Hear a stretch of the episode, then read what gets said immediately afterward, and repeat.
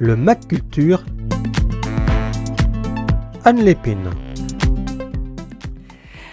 Bonjour à toutes et à tous. Aujourd'hui dans le Mac Culture, avec mes invités, je vous emmène dans les coulisses du musée d'art de Nantes. Bonjour euh, Céline Rincé-Vasselin. Bonjour. Alors vous, vous êtes la responsable des collections et de la production des expositions du musée. Et euh, bonjour Jean-Edmond Moudikikwo. Alors vous, vous êtes agent technique du musée d'art. Tout à fait. Alors euh, Céline Rincé-Vasselin, une fois que j'ai dit que vous êtes responsable des collections et de la production des expositions du musée, bah finalement, on n'en sait pas tellement plus sur votre activité, votre rôle au musée. Alors, est-ce que vous pourriez nous éclairer un petit peu?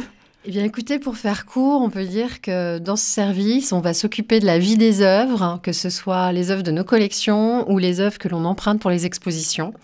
Donc, euh, nos objectifs, c'est de les, valoriser, de les conserver, de les présenter au public, euh, de les conserver au mieux, euh, de les restaurer, voilà, de travailler avec, avec tous les intervenants extérieurs aussi qui, qui peuvent s'en occuper.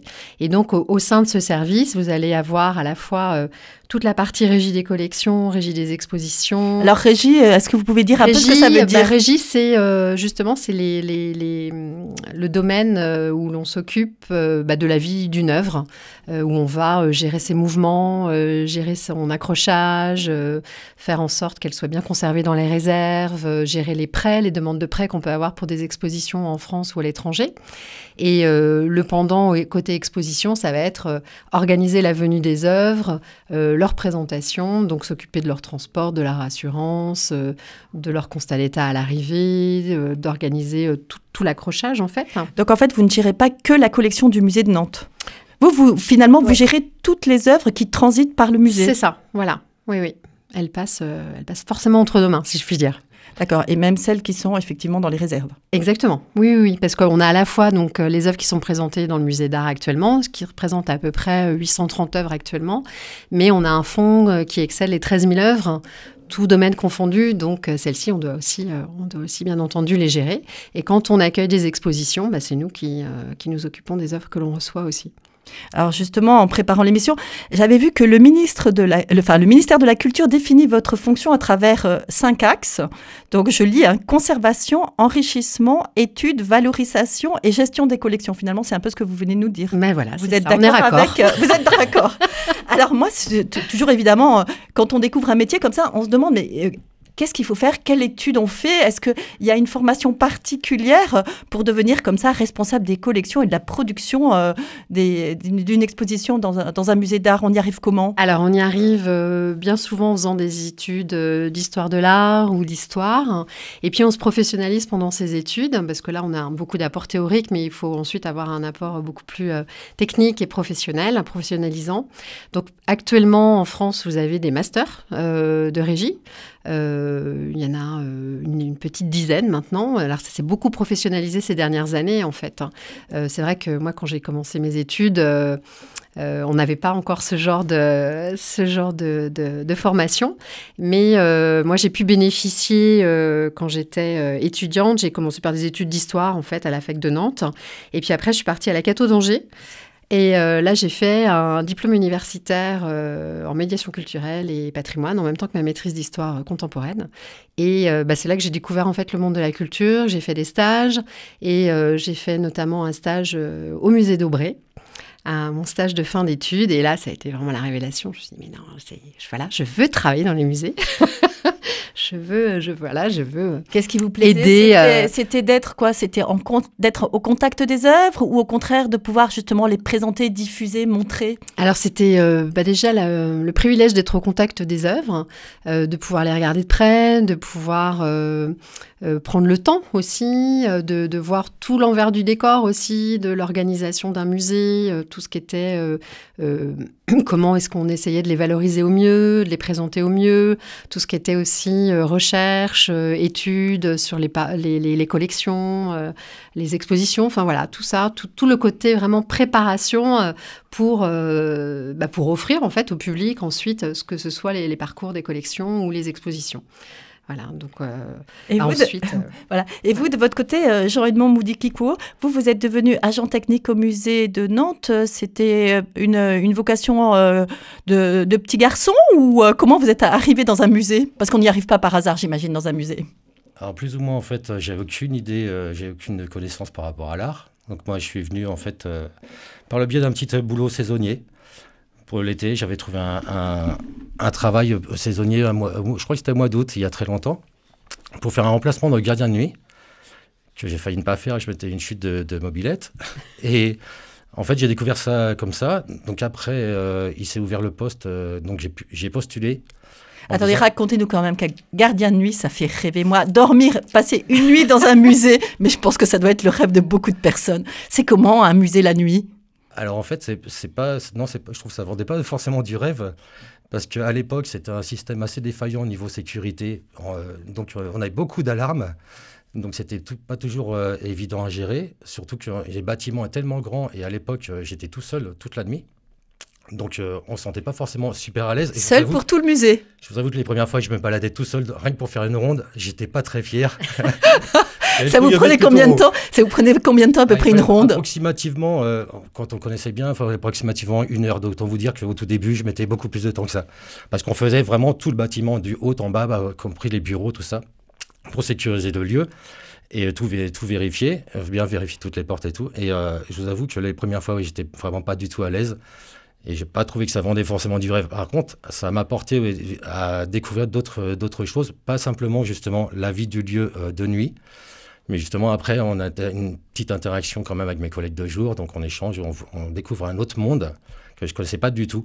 Donc c'est par ce biais-là que je suis, je rentré. En fait, j'ai fait quasiment 15 ans de veilleur de nuit au musée. Après, en étant euh, au bout d'un moment, on a envie de se, bouger un peu, de faire autre chose. Et comme veilleur de nuit, c'était un peu limité.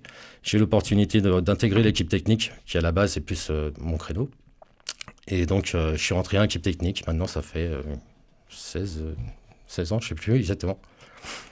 Alors, j'avais- un peu par hasard quand même.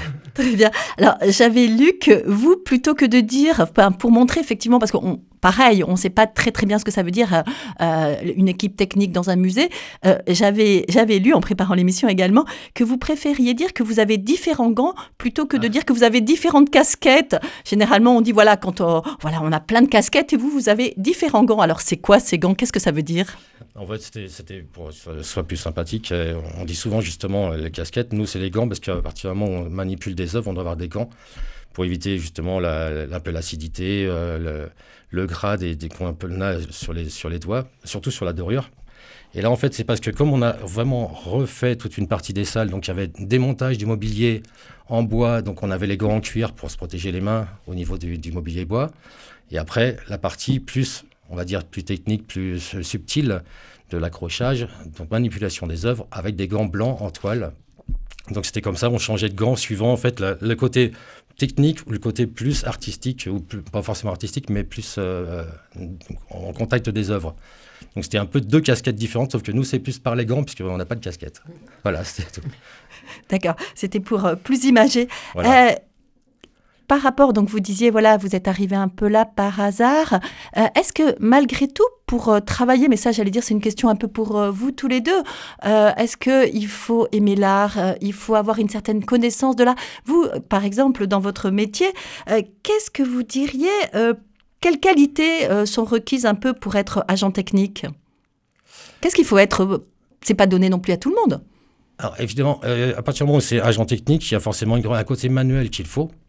Mais je pense que justement, ce qui se caractérise, par rapport au musée, c'est qu'il faut quand même une sensibilité. Une sensibilité, euh, je vois par rapport, euh, là, on, est plus maintenant dans une phase de, mise en lumière au niveau de l'éclairage. Il ne faut pas dénaturer l'œuvre, donc il faut une sensibilité par rapport justement à l'œuvre. Il faut une sensibilité esthétique, puisqu'il faut qu'il y a un ensemble, une, une certaine finesse et puis euh, un certain, intérêt, même si euh, j'ai appris au fur et à mesure des, des choses sur l'art.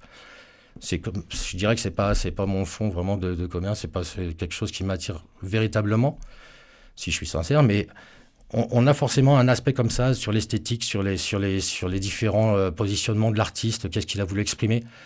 Naturellement, on va forcément s'intéresser un petit peu. Donc, faut ce côté-là, euh, euh, ouverture d'esprit, et puis sensibilité. Je pense qu'elle est hyper importante. D'accord. Là, euh, donc, il n'y a pas de formation. euh, sinon, enfin, j'allais dire, vous, on a compris que vous êtes formé sur le tas. Mais euh, s'il y a des auditeurs qui nous écoutent, est-ce que il existe des écoles particulières? En fait, là, pour vous, pour vous présenter un peu l'équipe technique, Oui. on, a, on a des personnes qui ont une spécialité en menuiserie, en audiovisuel, en peinture. Et Euh, tout ça, c'est interne. C'est pas euh, mais en fait, prestataires extérieurs. Non, non, vous- nous, on a la chance au musée d'art de Nantes d'avoir une vraie équipe technique, ce qui est une vraie richesse, hein, parce qu'on peut faire du coup beaucoup de choses en autonomie. Et, euh, et ça, c'est très satisfaisant aussi de fonctionner comme ça. Et c'est beaucoup plus simple, beaucoup plus fluide. Et en fait, euh, bah, le- les, les collègues qui, qui arrivent au musée, en fait, n'ont pas fait un métier- enfin, une formation pour être menuisier dans un musée. Ils ont fait une formation euh, de menuisier euh, généraliste. Et puis, bah, il y a eu l'opportunité de postuler au musée et euh, pourquoi pas. Mais c'est vrai que moi, je, trouve aussi par rapport à ce qu'a dit Jean Edmond, ce qui caractérise aussi euh, toutes les personnes de cette équipe, c'est qu'ils ont une vraie sensibilité. Ils, ont ils sont intéressés par ce qu'on fait. Euh, et c'est pour ça que ça fonctionne aussi. C'est que c'est qu'on voilà, ils s'intéressent au projet qu'on fait. Euh, après, bon, on a plus ou moins d'affinité avec les artistes qu'on présente, mais il y a toujours un respect aussi par rapport à ce qui est présenté et un souhait de le valoriser au mieux pour pouvoir le présenter au public. Et ça, c'est un vrai fondement de l'équipe. Et ça, c'est hyper important. Alors, vous parlez de on. Euh, on, euh, voilà. Oui. Euh, justement, j'allais vous poser, vous poser la question, vous, comment vous vous situez, par exemple, par rapport à, à un commissaire d'exposition ou même à un conservateur Ou finalement, quelle est votre place Parce que vous n'avez pas fait le concours de conservateur, si on comprend Non, bien. en même temps, vous êtes en lien avec les équipes techniques. Alors, Mm. où vous vous situez? Est-ce que Bah- vous avez, par exemple, une force de proposition? Ah bah bien sûr, parce qu'en fait, euh, les projets ils se construisent dans le dialogue. Euh, donc, euh, on l'a ouais. un peu à tous les niveaux. Ouais. C'est ça qui est intéressant Ouais. aussi. Et, nous, on est vraiment un service ressources. Donc, on va être un service euh, vraiment un interlocuteur euh, privilégié quand on monte des expositions, quand on présente les collections, parce que les, conservateurs ou les commissaires d'exposition vont être sur l'apport scientifique, sur le projet scientifique, et nous, on va être vraiment dans la mise en œuvre. Donc, euh, le suivi du montage de la scénographie, pour certains collègues plus particulièrement, des fois la participation à la scénographie.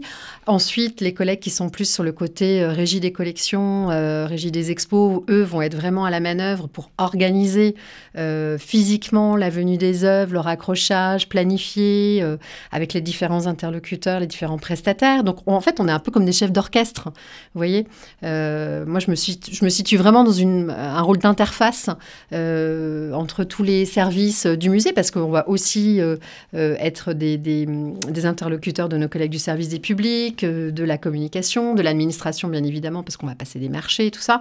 Donc, on est euh, voilà, un peu une cheville ouvrière, je dirais, euh, au sein du, au sein du, je du musée. c'est un, peu- Ouais. c'est- c'est un peu le point central, c'est l'interaction entre justement tous les différents services. Mm.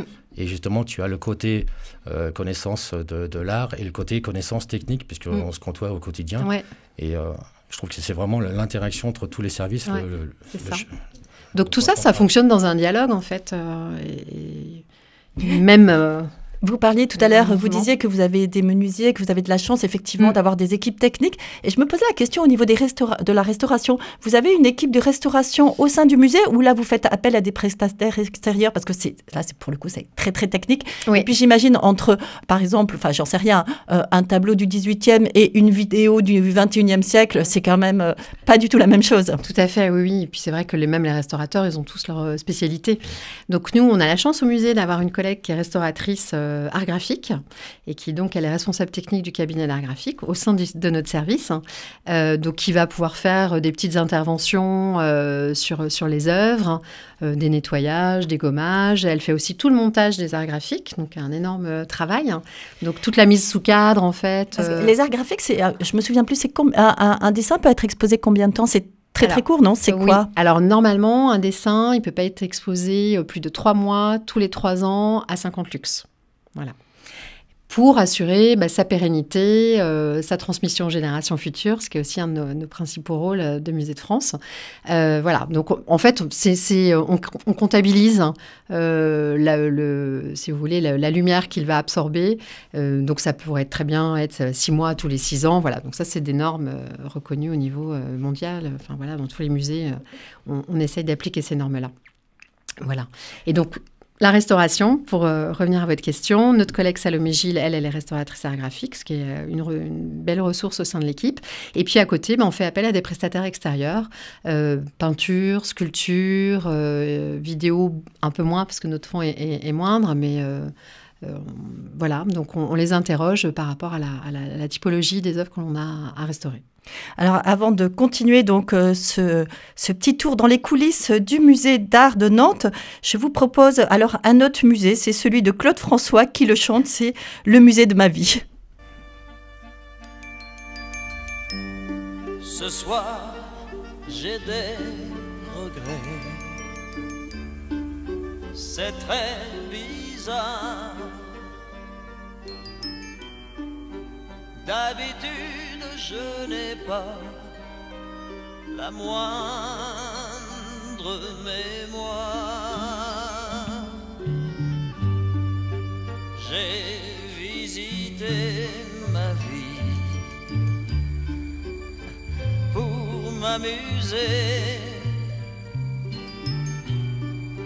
Je m'y suis promené comme dans un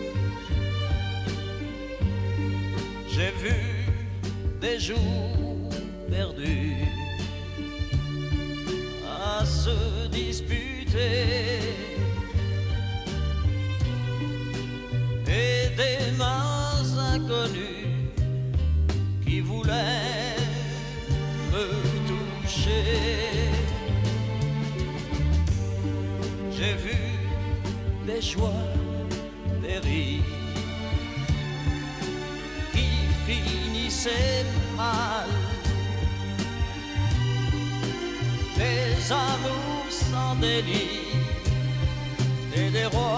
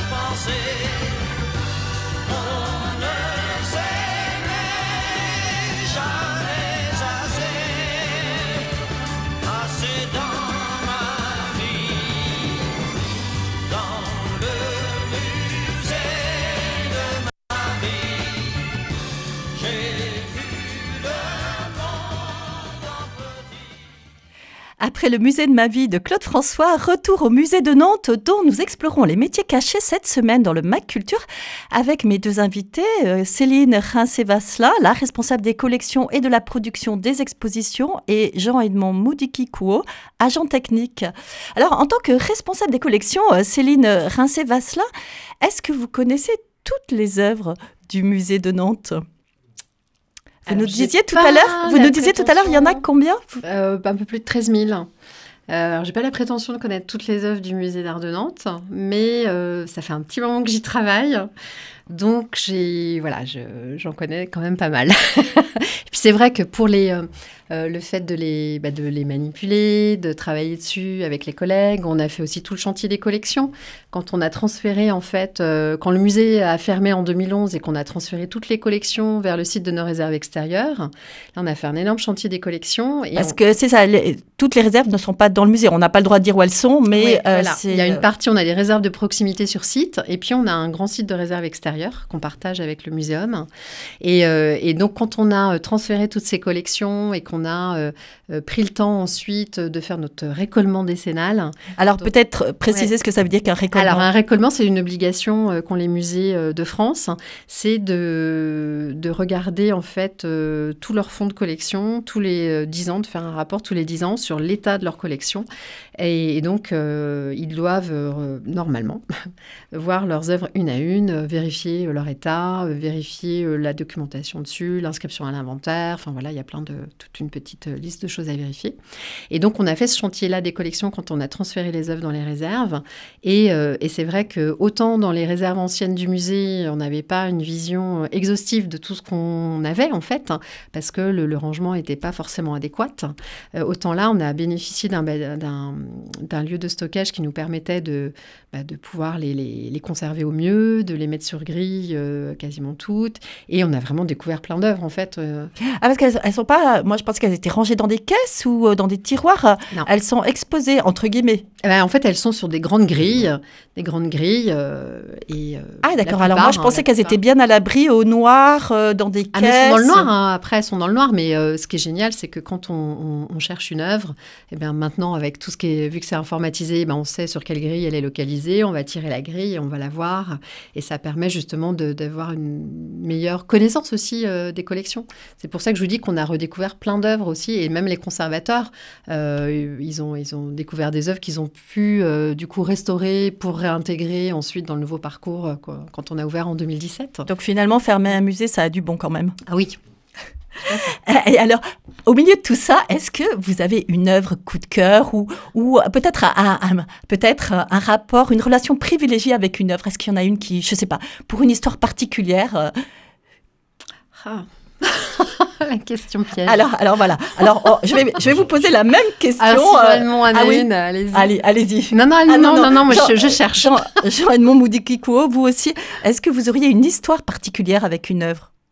Une histoire particulière, non, mais en fait, j'ai découvert une œuvre qui, euh, qui me sensibilise plus. En fait, j'ai j'ai eu l'occasion, de, avant d'intégrer véritablement le musée, j'étais dans, dans une équipe, ce qu'on appelle une équipe volante. En fait, j'ai fait différents musées, dont le musée d'art. J'étais au château et euh, Jules Verne, tout ça. Et je suivais en même temps pour, euh, pour m'occuper et puis euh, être plus intéressé. Je suivais quelques conférences et j'ai découvert justement un- un- le bar du commerce, c'est euh, La bourreur. la bourreur. Et j'ai découvert le- justement le cubisme et le- le- la façon de traiter l'image. Et en fait, on voit ces personnages qui sont un peu difformes, mais qui ça choque pas à l'œil. Et j'ai trouvé une, une certaine technique et, et découvert un, un nouvel univers. Et ça, ça m'a marqué. Et c'est un des tableaux préférés que, qui, a, qui a marqué euh, ma venue au musée. Mm. J'aime bien ce tableau. Alors, vous avez réfléchi, est-ce que vous avez euh, Bah oui, trouvé en fait, quelque euh, chose, Céline vous dire, moi, Rincevance, là? j'ai- j'ai eu- il y a- Ou peut-être pas, hein Non, moi, j'ai pas euh, d'œuvre coup de cœur en particulier. J'ai des œuvres qui me touchent plus, ou, euh, et quelle que soit la période, je dirais, parce que euh, on a la chance au musée d'avoir des œuvres qui vont du, du 13e euh, au, au 21e siècle. Et, et dans chaque, euh, chaque période, chaque grande période historique, euh, il y a des œuvres qui me- qui m'apportent plus, où je me sens plus proche. Par exemple, euh, une artiste comme Joanne Mitchell, euh, j'aime beaucoup. C'est sa sensibilité, euh, la force de sa peinture. Voilà, c'est des, ça, c'est des choses que j'aime beaucoup. Mais en art ancien, euh, je trouve que des, des, des maîtres comme Bruegel de velours, c'est magnifique. Tout cette, ce détail. on a des, des petites œuvres là de, de Bruegel sur de- des plaques de cuivre. C'est d'une finesse et. et, et cette profondeur, enfin cette perspective, c'est magnifique, moi j'adore. Donc voilà, vous voyez, donc voilà, c'est Alors, vous- difficile d'avoir une œuvre coup de cœur. Ou, euh, Vous qui avez donc euh, cette vision globale, peut-être un peu tous les deux, mais particulièrement vous, euh, de, de cette collection, est-ce que on peut la définir, cette collection de, du musée d'art de Nantes? Est-ce qu'elle a finalement une personnalité, quelque chose de particulier qui pourrait la distinguer de la collection d'autres musées? Alors, ce qui est intéressant à Nantes, justement, comme je vous le disais, c'est qu'on a, euh, on couvre quand même une, grande partie de, de l'histoire de l'art. Après, euh, du fait de la constitution de cette collection, il y a euh, des axes ont été euh, définis. Euh, comme vous le savez, on- on- elle est issue notamment de l'achat euh, de la collection Caco, donc où on a beaucoup euh, de peintres italiens, de, art ancien. On a, on a eu la chance aussi bah, d'avoir des, œuvres de maîtres comme La Tour. voilà, on a aussi beaucoup de 18e français. et après, l'idée aussi au sein du, musée et les axes d'enrichissement, c'est c'est pas de viser à l'exhaustivité en histoire de l'art, c'est aussi de mieux définir l'identité du musée par rapport à, ses collections. Euh, et même maintenant dans l'enrichissement, euh, quand on, acquiert de nouvelles œuvres, on fait attention aussi à ce qu'il y ait un vrai sens par rapport à la collection existante.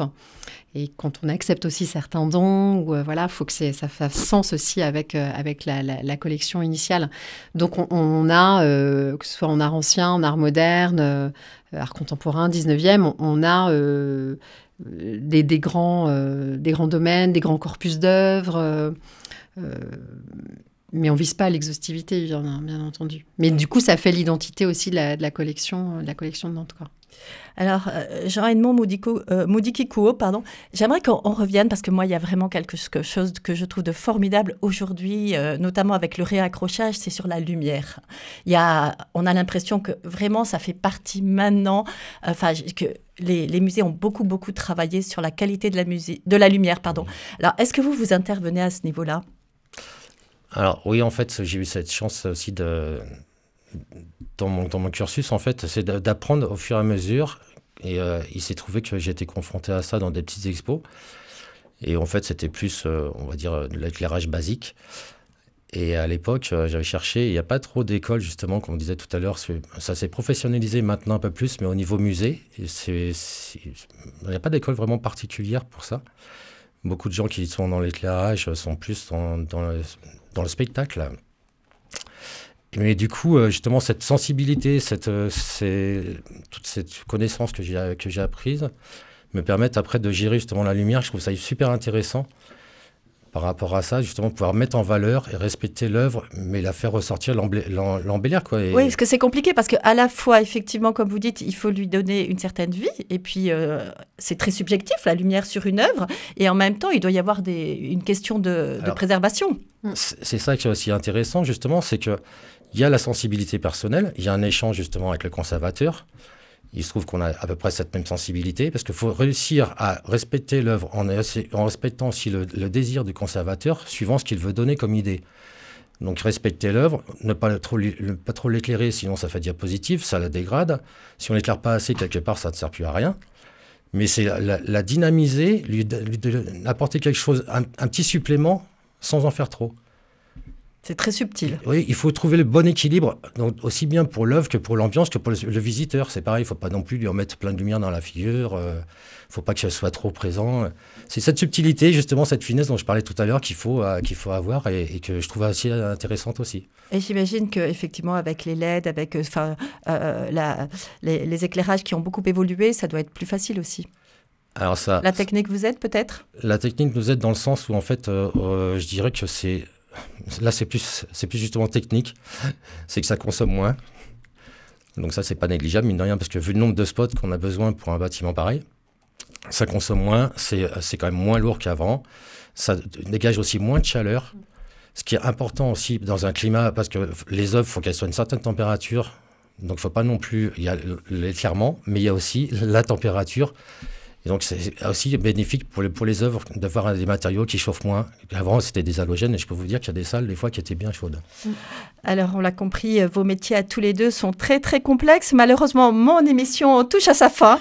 Donc, je pense qu'on aurait plein de questions encore à vous viendra. poser. On vous réinvitera. Exactement. Avec En plaisir. tout cas, merci beaucoup euh, Céline Rincé-Vasselin et Jean-Edmond Moudi- Moudikikuo de nous avoir un peu présenté vos métiers. Donc, on l'a compris assez succinctement. hein. Bon, on a compris que c'était vraiment des, des métier de passion que vous faites. Donc merci de, voilà, de nous faire partager euh, votre goût pour le métier que vous exercez. Alors peut-être que grâce à vous, vos- nos auditeurs euh, n'iront peut-être plus au musée ou ne regarderont pas euh, les œuvres de la même manière. Ils feront attention à l'éclairage. Euh, et peut-être qu'aussi ça donnera euh, des euh, vocations pour être soit responsable des collections et de la production des expositions ou soit agent technique d'un musée. Bon, ben merci beaucoup à tous les deux. Merci. C'était avec plaisir. Au revoir et belle semaine à tous. Merci, Merci. au revoir.